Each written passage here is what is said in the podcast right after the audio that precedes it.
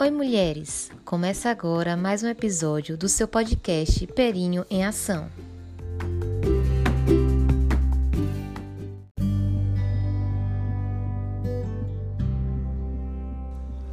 Olá!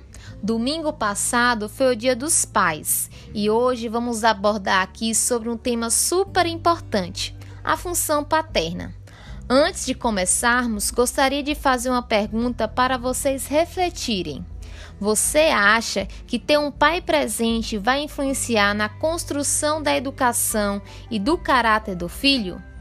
Antigamente, o pai era o ser dominante, único provedor, proprietário de bens e da família, que impunha sua autoridade e colocava-se mais afastado afetivamente dos filhos, encerrando-se numa função mais disciplinadora e educadora.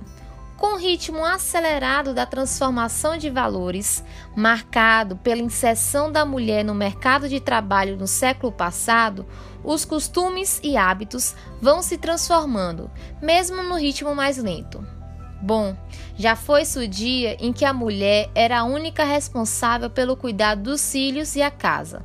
Hoje, graças a Deus, muitos homens já perceberam que pai é muito mais do que gerar um filho e pagar as contas. É estar presente, não digo no sentido de dar ajuda à mãe, mas sim em fazer a função de pai. Acordar à noite, trocar fralda, dar comida, levar para a escola, dar assistência, essas e tantas outras são as funções que o pai deve desenvolver. É indiscutível a importância do pai no desenvolvimento dos filhos. Crescer com esse exemplo desde pequeno vai quebrar esse ciclo. Uma figura paterna presente é decisiva para o desenvolvimento cognitivo, afetivo e social de uma criança. E uma boa interação com a função paterna gerará no filho uma melhor autoestima e uma estrutura psicológica mais forte para tomar decisões.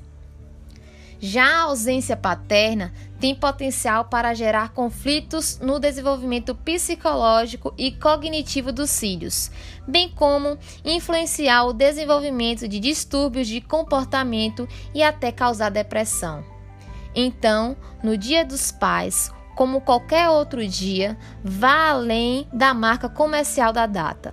O convite é para relações cada vez mais ricas de interação afetiva e presença entre pai e filho.